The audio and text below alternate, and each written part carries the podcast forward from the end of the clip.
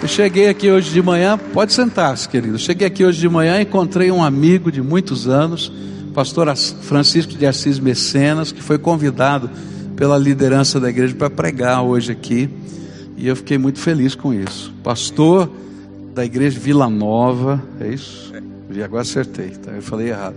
Vila Nova, e lá em, em, em Goiânia, é, alguém que a gente conviveu durante muitos anos é, nos congressos de juventude batista, é, dirigindo, trabalhando na junta e em tantos outros lugares, missões, etc. Muito, é, muito gostoso ter você aqui. Que Deus te use e te abençoe. Tá bom? Vamos orar? Vamos. Pai querido, muito obrigado pela vida do Mecenas, obrigado por ele poder estar aqui.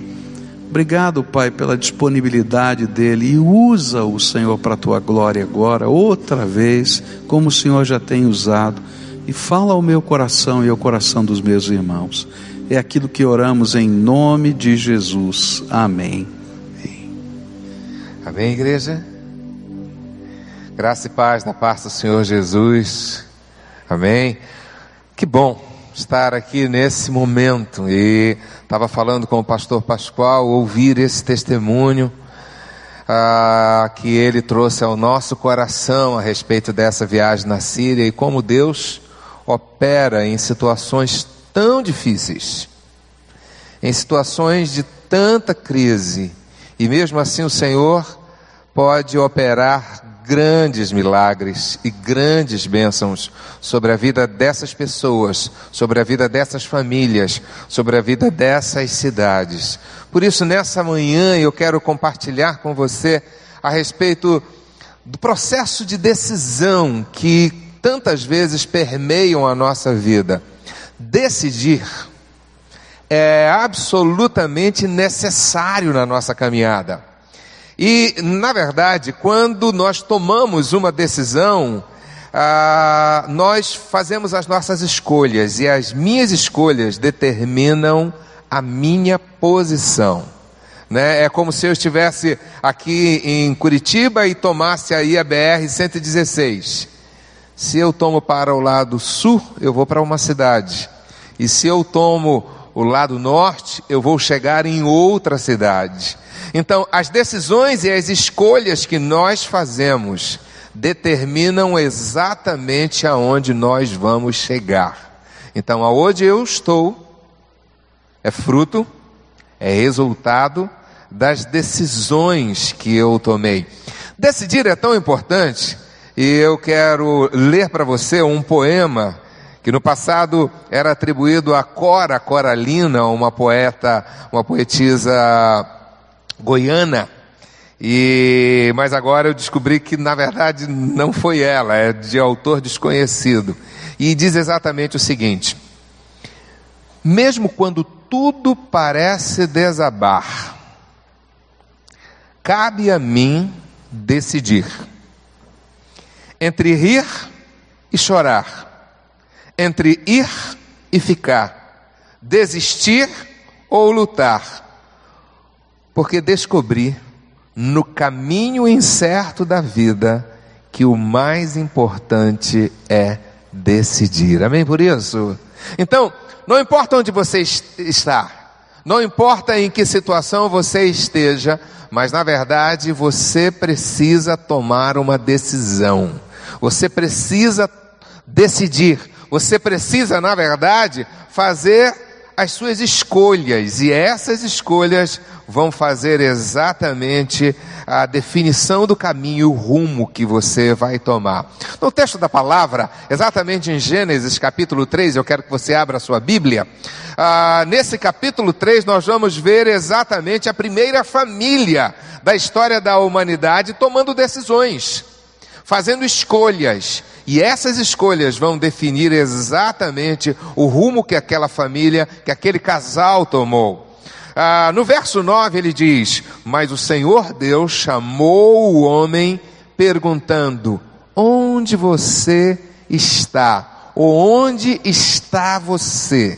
Eu queria que você deixasse que essa pergunta ecoasse também no seu coração, na sua mente, no seu discernimento, no seu entendimento. Aonde você está ou aonde está você? Para entendermos bem essa pergunta, nós vamos ler a história a partir do primeiro verso. O relato da queda. Ora, a serpente era o mais astuto de todos os animais selvagens que o Senhor Deus tinha feito. E ela perguntou à mulher: Foi isso mesmo que Deus disse? Não comam de nenhum fruto das árvores do jardim? E respondeu a mulher à serpente: Podemos comer do fruto das árvores do jardim. Mas Deus disse: Não comam do fruto da árvore que está no meio do jardim, nem toquem nele. Do contrário, vocês morrerão. E disse a serpente à mulher: Certamente não morrerão.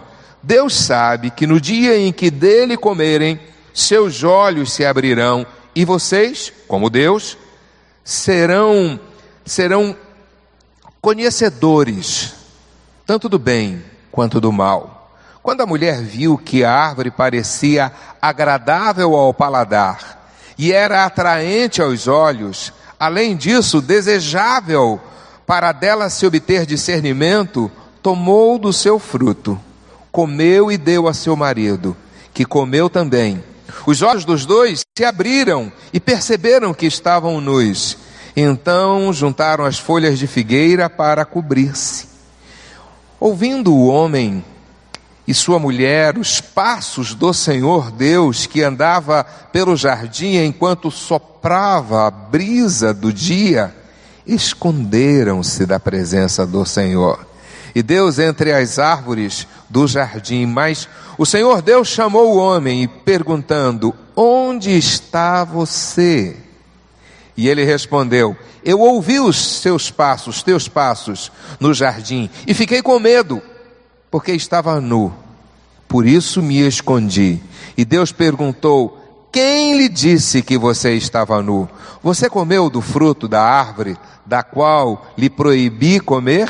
E disse o homem: Foi a mulher que me destes por companheira, por esposa, que me deu do fruto da árvore e eu comi.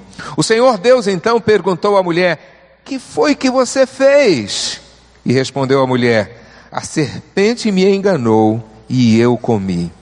Então o Senhor fez uma declaração sobre a vida da serpente. Senhor, em nome de Jesus, abra os nossos olhos, abra o nosso entendimento, abra o nosso coração para compreendermos a importância das nossas escolhas, a importância das nossas decisões. E em nome de Jesus, mostra a cada um de nós como o Senhor pelo teu Espírito, pelo poder do Espírito Santo de Deus, podemos ser orientados a fazer boas escolhas, sábias escolhas na nossa vida. Nós oramos assim, nós te suplicamos assim, em o nome do Senhor Jesus. Amém, igreja? Amém? Amém. Glória a Deus por isso. Então, ah, quando eu faço as minhas escolhas, ah, essas escolhas determinam aonde eu vou chegar. E como é que eu vou saber se eu estou fazendo boas escolhas, se eu estou tomando boas decisões? E eu faço a avaliação das minhas escolhas e das minhas decisões com base em dois aspectos. Deus está sempre fazendo a mesma pergunta que fez Adão, é, ele faz também a cada um de nós, hoje, exatamente agora. E nós podemos avaliar ah, o nosso processo decisório em dois aspectos. O primeiro é onde estamos no que diz respeito ao plano de Deus para a nossa vida. E em segundo lugar, onde estamos no que se refere aos dons e os talentos que Deus nos concedeu, que Deus nos deu. Primeiro, em relação ao plano de Deus. Qual é o desejo e a vontade de Deus para a sua vida? Quando você pergunta, ou quando Deus te pergunta, aonde você está, meu servo? Aonde você está, minha serva? Ele está te perguntando, na verdade, se você está no lugar que Ele mandou você ficar. Se você está no lugar para onde Ele mandou você ir. E talvez você me pergunte, mas, mas Deus me mandou a algum lugar? Eu quero dizer que Deus tem uma vontade específica para a sua vida. Deus tem, Deus tem uma vontade clara para a sua vida. E você precisa entender qual é a vontade de Deus para a sua vida, para que você possa avaliar se esse é o lugar que Deus tem preparado para você. Muitas vezes nós temos, nós temos dúvidas a respeito disso, porque existem algumas pessoas que falam a respeito de Deus como se Deus estivesse preocupado só com as grandes questões, só com os grandes problemas do mundo, e que Ele não gastasse tempo com a minha vida, com a sua vida, com o meu projeto, com o seu projeto. Mas eu quero que você saiba que Deus tem vontade específica quanto à sua vida e que você pode ao tomar uma decisão ou antes de tomar uma decisão, se colocar diante de Deus e ouvir a voz de Deus e clamar a Deus para que o Senhor revele a vontade dele quanto à sua vida. Ah, eu compartilhei no primeiro culto a respeito da nossa decisão e da minha decisão de ir para Goiânia, eu morava em Vitória. Ah, e no processo ah, de desenvolvimento profissional recebi um convite para ser consultor da escola do legislativo naquele estado. E nós nos colocamos diante de Deus, falei com a família e chegamos à conclusão que Deus estava nos levando àquela cidade, levando de volta a Goiânia, já tínhamos morado em Goiânia. Na minha cabeça eu estava indo para o quê? Para um, para um projeto profissional, para cumprir um contrato que parecia profissionalmente, financeiramente muito, uh, muito bom para a nossa vida. E aí fomos. Uh, seis meses depois que nós chegamos ali, uh, eu tive que internar minha mãe. E minha mãe com 85 anos.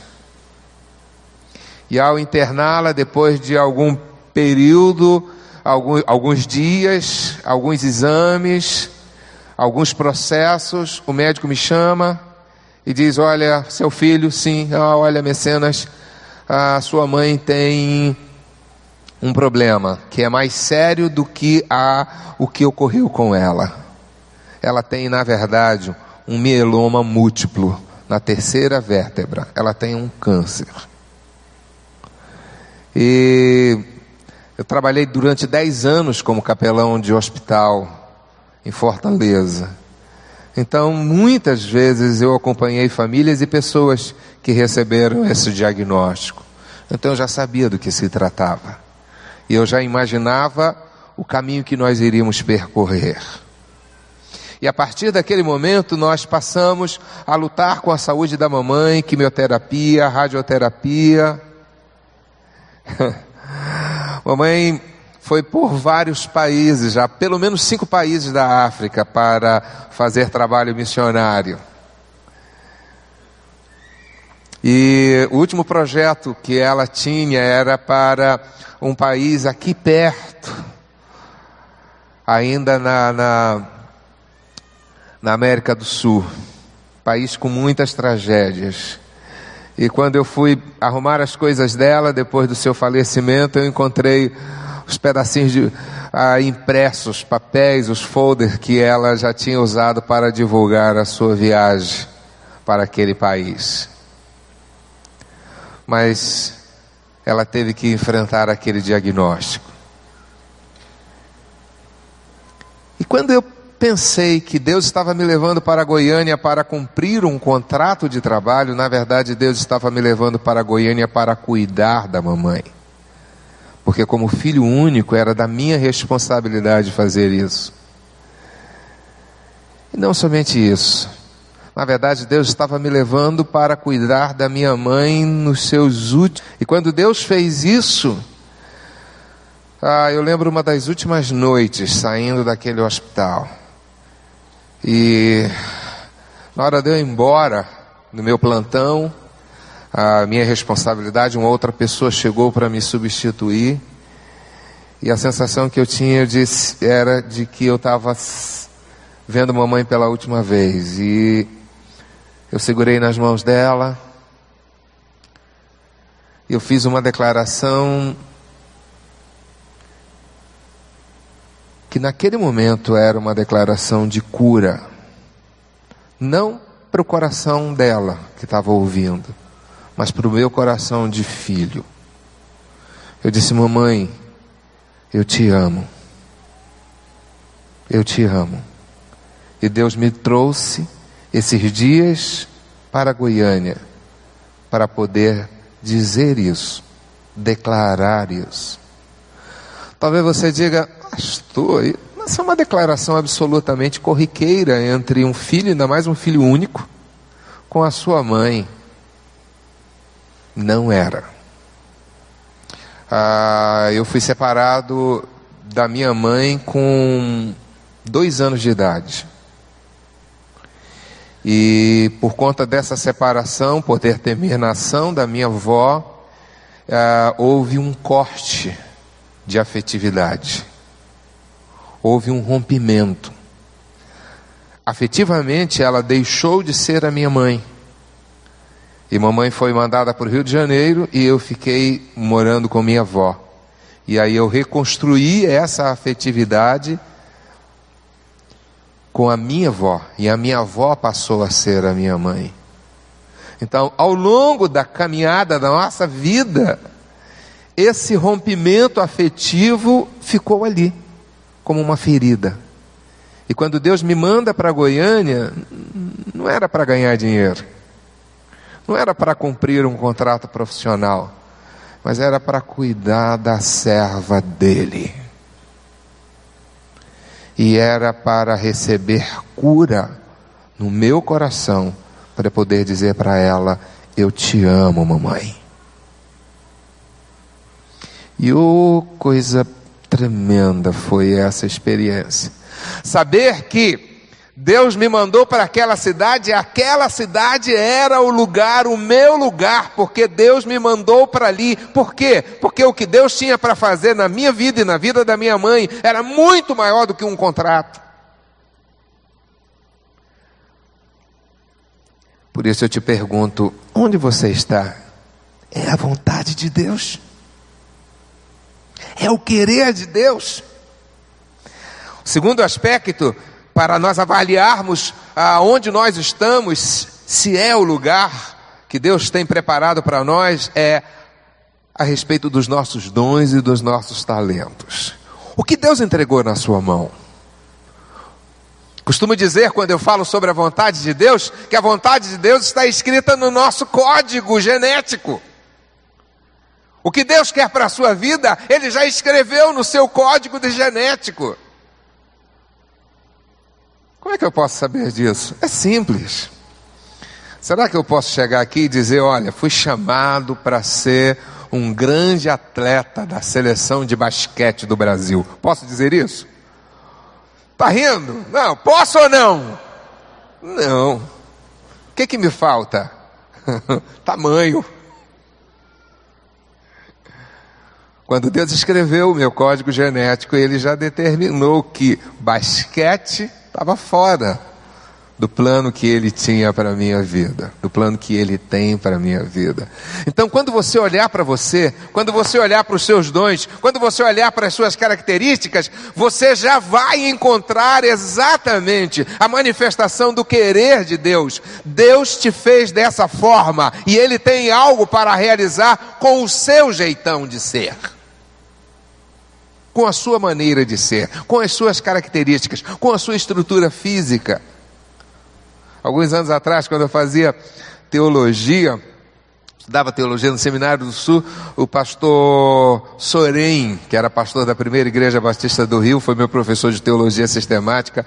Um dia ele falou: Mecenas, cuide muito bem da sua voz, porque foi um presente de Deus para você. Então, esse presente de Deus é uma característica do que Deus me deu para anunciar a palavra, para comunicar a palavra. Então, Ele não me deu tamanho, mas me deu esse dom. O que foi que Deus te deu? Talvez Ele não tenha te dado alguma coisa que você está atrás. que você valorize, ah, um cabelo cacheado, um cabelo liso, um cabelo isso, um cabelo aquilo, mas Deus te deu algumas características na sua mente e no seu coração que tornam você especial para o plano que Ele preparou. Dá para dizer amém? Você precisa olhar para si e perguntar: aonde eu estou a partir dos dons que Ele me deu? E quais são os dons que o Senhor te deu? Você tem esses dons. Pode ser diferente de todo mundo, mas você tem esses dons. Olhe e pergunte, porque quando você ah, faz uso desses dons, você está, na verdade, fazendo escolhas que são sábias. E eu vou te dizer uma coisa: se você quer ser um homem de sucesso, uma mulher de sucesso, você precisa fazer escolhas sábias. O sucesso é fazer, tomar decisões e fazer escolhas sábias. Quando nós fazemos escolhas equivocadas, quando nós fazemos escolhas erradas, nós construímos a nossa derrota, nós construímos o nosso fracasso, nós construímos o nosso tropeço e construímos a nossa queda. Aonde eu estou depende das minhas escolhas, depende das minhas decisões. E aí talvez você você pergunte, mas ah, como é que eu posso avaliar as minhas decisões? Ah, foi escrito ah, por um homem de Deus, quatro aspectos que eu posso trabalhar e avaliar o meu processo decisório. Primeiro dele é o princípio ah, da inspiração. Como eu posso me sentir inspirado ou ser inspirado para tomar uma decisão? Eu posso alcançar essa inspiração quando eu oro. Orar por orientação é o princípio da inspiração. Segundo aspecto, quando eu obtenho e levanto ah, os fatos concretos a respeito daquele processo decisório. E aí então é o princípio das informações. Terceiro lugar, eu não preciso decidir sozinho, eu posso ouvir o conselho das pessoas ah, mais experientes ou das pessoas que podem me ajudar a respeito disso, que é o princípio da consultoria. Em quarto lugar, ah, eu preciso ter coragem para enfrentar os meus medos. Eu preciso usar o princípio da confrontação. primeiro deles, orar por orientação. Talvez aí a gente volta à mesma questão. Deus se importa com as minhas orações? Deus se importa em falar comigo, porque quando eu oro pedindo orientação, eu quero ouvir a voz de Deus. Quando nós olhamos para a experiência daquela primeira família, ah, nós vamos ver o seguinte: Gênesis 3, verso 1, parte B. Foi isso mesmo que Deus te disse? E aí no 2, só para checar a informação, ordenou o Senhor Deus. Então, aquela família ouviu qual foi a ordem de Deus, ouviu a voz de Deus, mas decidiu desconsiderar e ouviu e considerou a voz do inimigo, a voz do diabo, a voz de Satanás, representado naquele momento pela serpente que falou com eles. Quem você está ouvindo? Para você definir qual é a voz que está falando ao seu ouvido, você precisa conhecer a voz de Deus. Você precisa conhecer e ter a capacidade de definir, é, de definir exatamente qual é a voz de Deus e qual é a voz do enganador. E é preciso ter conhecimento e intimidade com Deus para fazer isso.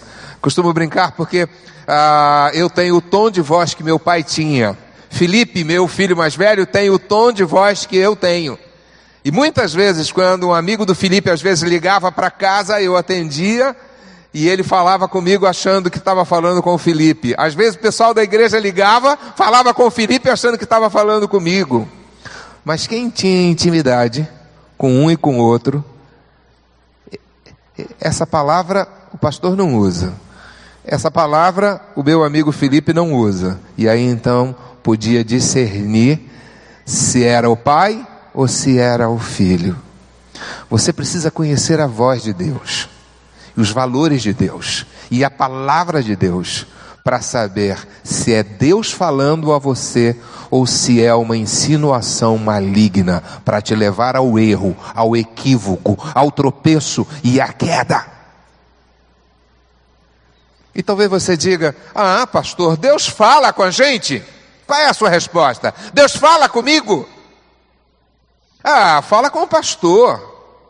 Pastor Davi contou uma experiência hoje tremenda, como Deus falou objetivamente com ele. Ah, fala com o pastor Messena, fala com o pastor Pascoal. Quero trazer uma notícia para você hoje. Primeira vez que eu ouvi a voz de Deus, eu tinha pouco mais de oito anos de idade. E eu vinha da escola sozinho, porque eu não conseguia copiar a tarefa do quadro com rapidez, então quando eu terminava de copiar, todo mundo já tinha ido embora, às vezes até a professora, então eu vinha sozinho da escola para casa, no subúrbio do Rio de Janeiro, lugar chamado IAPC do Irajá. E aí eu vinha andando, andando, andando para casa e eu ouvi uma voz que dizia: vá a uma igreja de crentes. Eu não sabia o que era igreja de crentes. Eu tinha pouco mais de oito anos. Eu cheguei em casa e disse para a mamãe: Mamãe, eu quero ir numa igreja de crentes. Quase que eu levo um safanão. Mamãe era uma católica, rezadeira de ladainha. Quem falou de crente para você, menino? Eu disse: Vai que eu digo que eu ouvi uma voz. Ela vai me internar. Não, não, não, não, não. Foi a professora? Foi a vizinha? Foi o colega? Foi alguém na rua? Não. E eu fiquei calado. Eu lembro que eu não revelei a ela, mas insisti que eu queria ir numa igreja de crentes. Passou a primeira semana, ela não levou, eu insisti na segunda. Na segunda semana, ela foi absolutamente clara comigo. Ela disse: Senta aqui, menino. Era um sábado à tarde. Senta aqui, menino. Quem vai para a igreja de crente não pode beber, não pode fumar, não pode dançar carnaval, não pode. Ah, e aí falou toda a lista de coisas, né? Eram todas as coisas que a minha família fazia lá em Belém do Pará. Aí ela disse: Senta aí. Abriu um baú, pegou um Novo Testamento dos Gideões, que alguém tinha dado a ela, e ela pegou e jogou nesse baú. Ela pegou o Novo Testamento, sentou comigo e me obrigou a ouvir a leitura de um evangelho quase que inteiro. Não lembro qual foi o evangelho. E aí, quando ela terminou de ler, ela disse: Quem vai para a igreja de crente tem que seguir esse livro que eu estou lendo para você. Você quer ir numa igreja de crente? E aí eu disse: Quero. E ela: Tá bom, amanhã eu vou procurar uma igreja de crente. Ela foi à feira, fez uma pergunta. Ah, alguém disse: Ah, tem debaixo de uma árvore de amendoeira ali naquela rua uma igreja batista, uma igreja de crente. Ela chegou lá, era uma igreja batista. E aí falou com a filha da zeladora, mas a filha da zeladora, pastor, não batia muito bem na cabeça. E aí a filha da zeladora, ele, ela perguntou: Que horas começa aí esse negócio? Aí ela, a, a filha da três horas da tarde. Três horas da tarde ela chegou comigo lá, eu e ela, e aí ela, nós fomos surpreendidos. Ela disse: é, começou aí o negócio da igreja de crente? É, começou. O que, que é? É o ensaio do coro. Primeiro, primeira coisa que eu ouvi na igreja foi o ensaio do coro. Três horas da tarde. Depois do ensaio do coro, vieram a mensageira do rei, embaixadores do rei. Eu participei do embaixador do rei. Terminou o embaixador do rei, saiu saímos para distribuir folheto na rua, nas casas. Aí teve o ar livre, eu participei do ar livre já no primeiro dia. Aí terminou o ar livre, e aí nós voltamos, e aí eu já tinha amizade, né, com a molecada toda lá da igreja. Sentei no primeiro banco e ouvi pela primeira vez a pregação da palavra de Deus. E naquela noite eu entreguei a minha vida a Jesus. Amém? Porque Deus, glória a Deus, glória a Deus, glória a Deus. Sabe por quê? Porque Deus falou com um menino no subúrbio do Rio, filho de uma mãe solteira, longe da sua família de origem, que estava mais de 3 mil quilômetros em Belém do Pará. Mas Deus vai naquela rua deserta e fala com o menino: vá a uma igreja de crentes. E aquela mãe levou. E antes de um ano depois, eu e mamãe estávamos sendo batizados nas águas batismais, em nome de Jesus. Em nome de Jesus. Por quê? Porque Deus falou com o menino. Então, se você estava pensando que Deus só fala com pastor, se Deus só fala com teólogo, se Deus só fala com adulto, eu estou trazendo para você essa novidade: Deus fala com as crianças. Deus fala com um menino, filho de uma mãe solteira. Deus fala ah, em qualquer nível da nossa sociedade, em qualquer grau de instrução. Porque Deus se importa com as pessoas. Como Deus se importou com aquela senhora que falou com o pastor Pascoal. A oferta é boa, glória a Deus por isso. Mas melhor do que a oferta é saber que Deus não nos deixa sozinhos, porque os nossos irmãos e a igreja do Senhor Jesus se importa conosco no mundo inteiro. Deus se importa com você. Seja você quem você é. Não importa quem você é, Deus se importa com você. Deus te ama e Deus tem vontades específicas para a sua vida.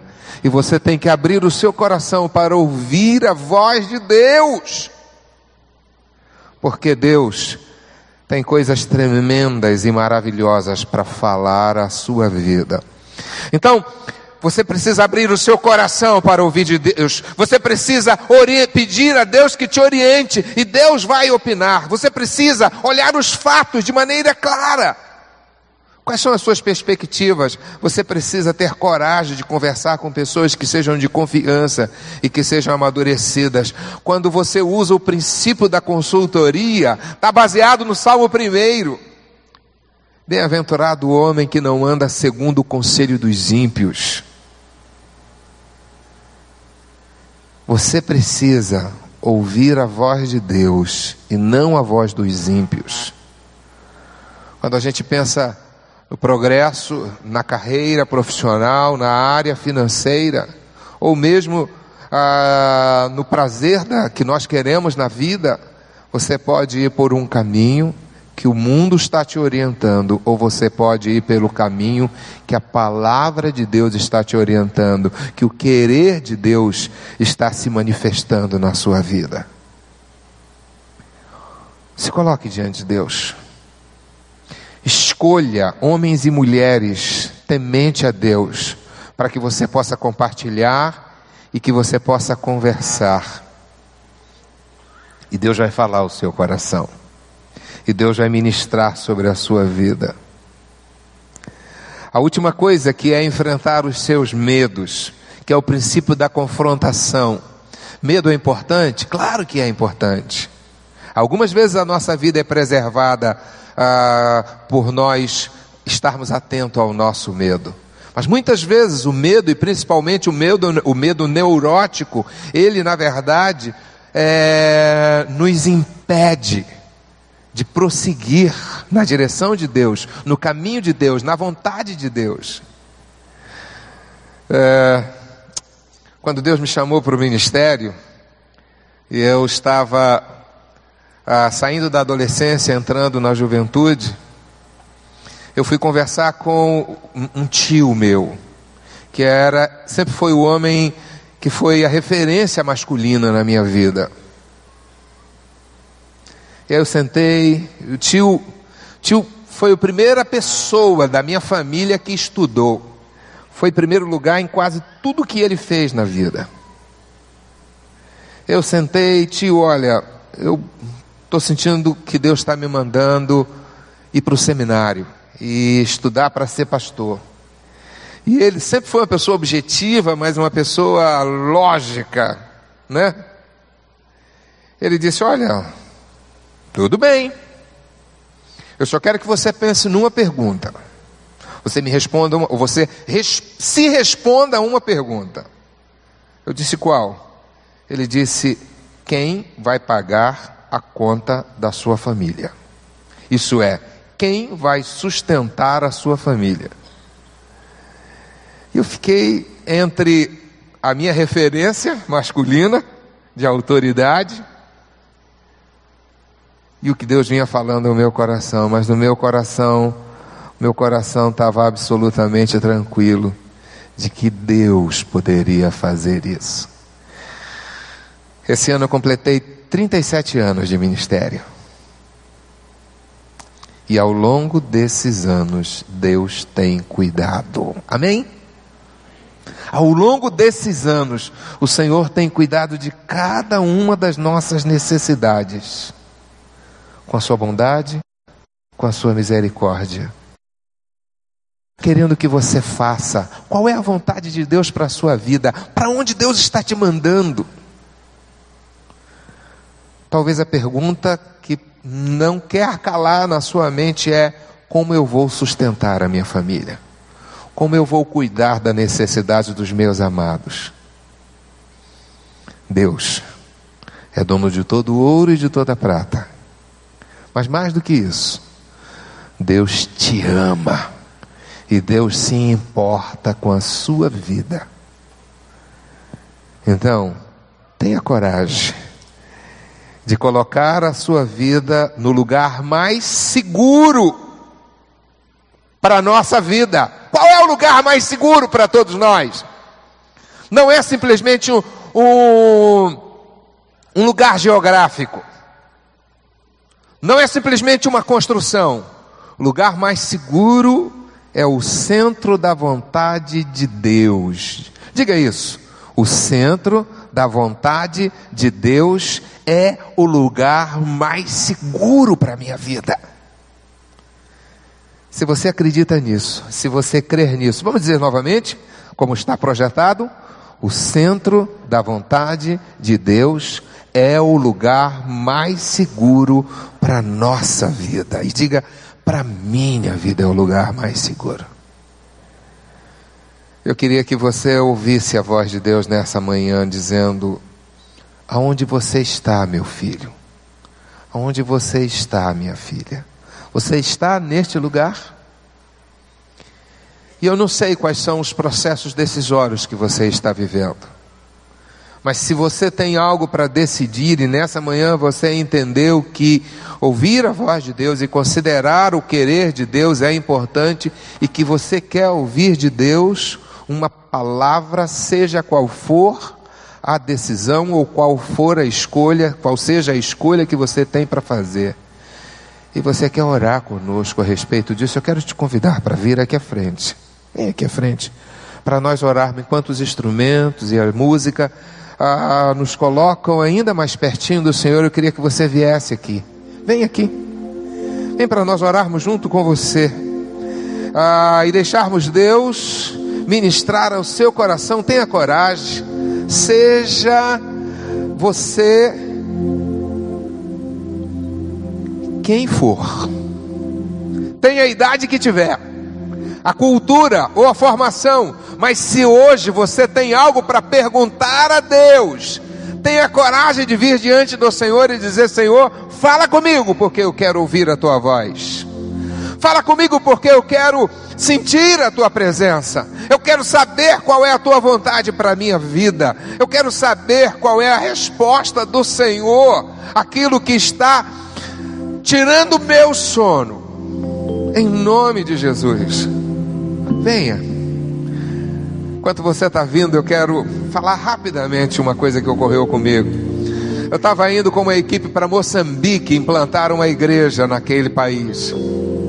E eu tinha feito um planejamento para alugar uma van, uma minivan, para poder entrarmos ah, em Moçambique através ah, da África do Sul, através de Johannesburgo. Eu fiz todo o planejamento.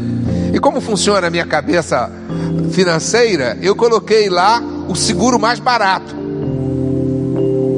E quando eu cheguei lá na, na hora de receber a, aquele carro, o rapaz que estava me atendendo disse: O senhor tem certeza que quer esse seguro? Porque nós temos um outro seguro aqui que cobre tudo. E era mais do que o dobro. E aí eu ouvi uma voz dizendo: Faça o seguro maior e mais caro. Eu tinha absoluta certeza que não era eu falando, porque eu nunca penso dessa maneira. Eu nunca penso dessa maneira. Gastar mais, o mais caro, hum, tinha certeza absoluta. Não é o mecenas.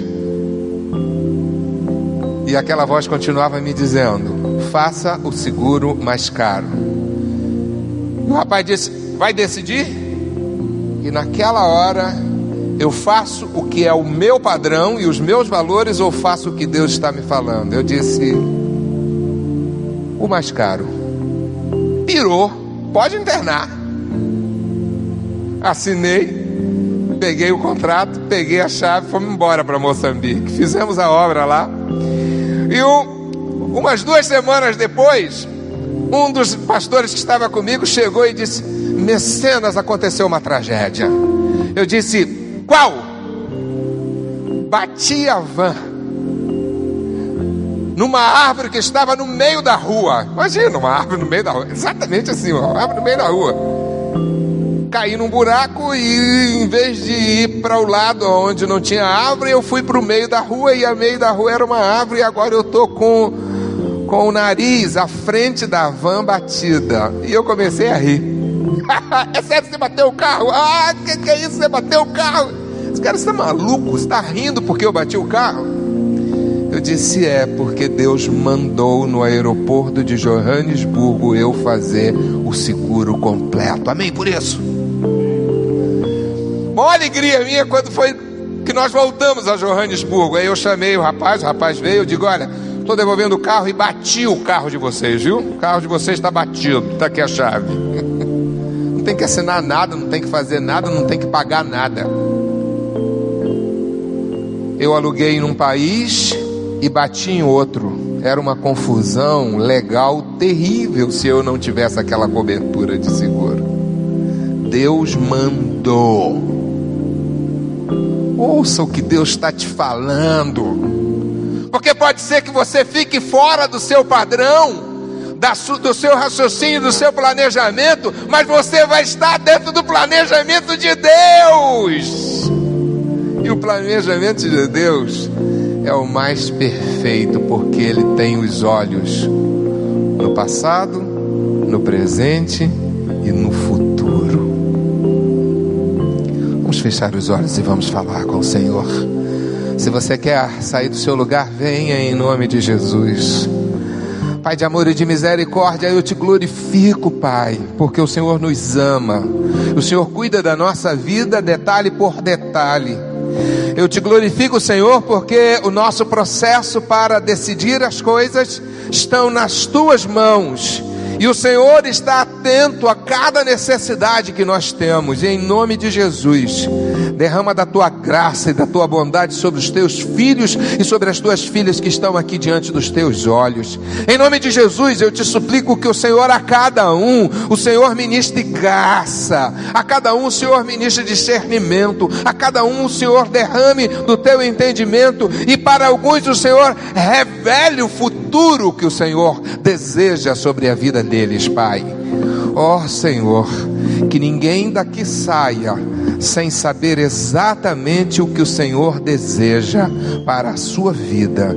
Em nome de Jesus, derrama essa unção de discernimento sobre cada um e que cada um entenda qual o querer de Deus para esse tempo da sua vida e que cada um saiba e tenha coragem de enfrentar os seus medos para fazer a vontade de Deus revelada a eles nessa manhã, revelada a nós nessa manhã.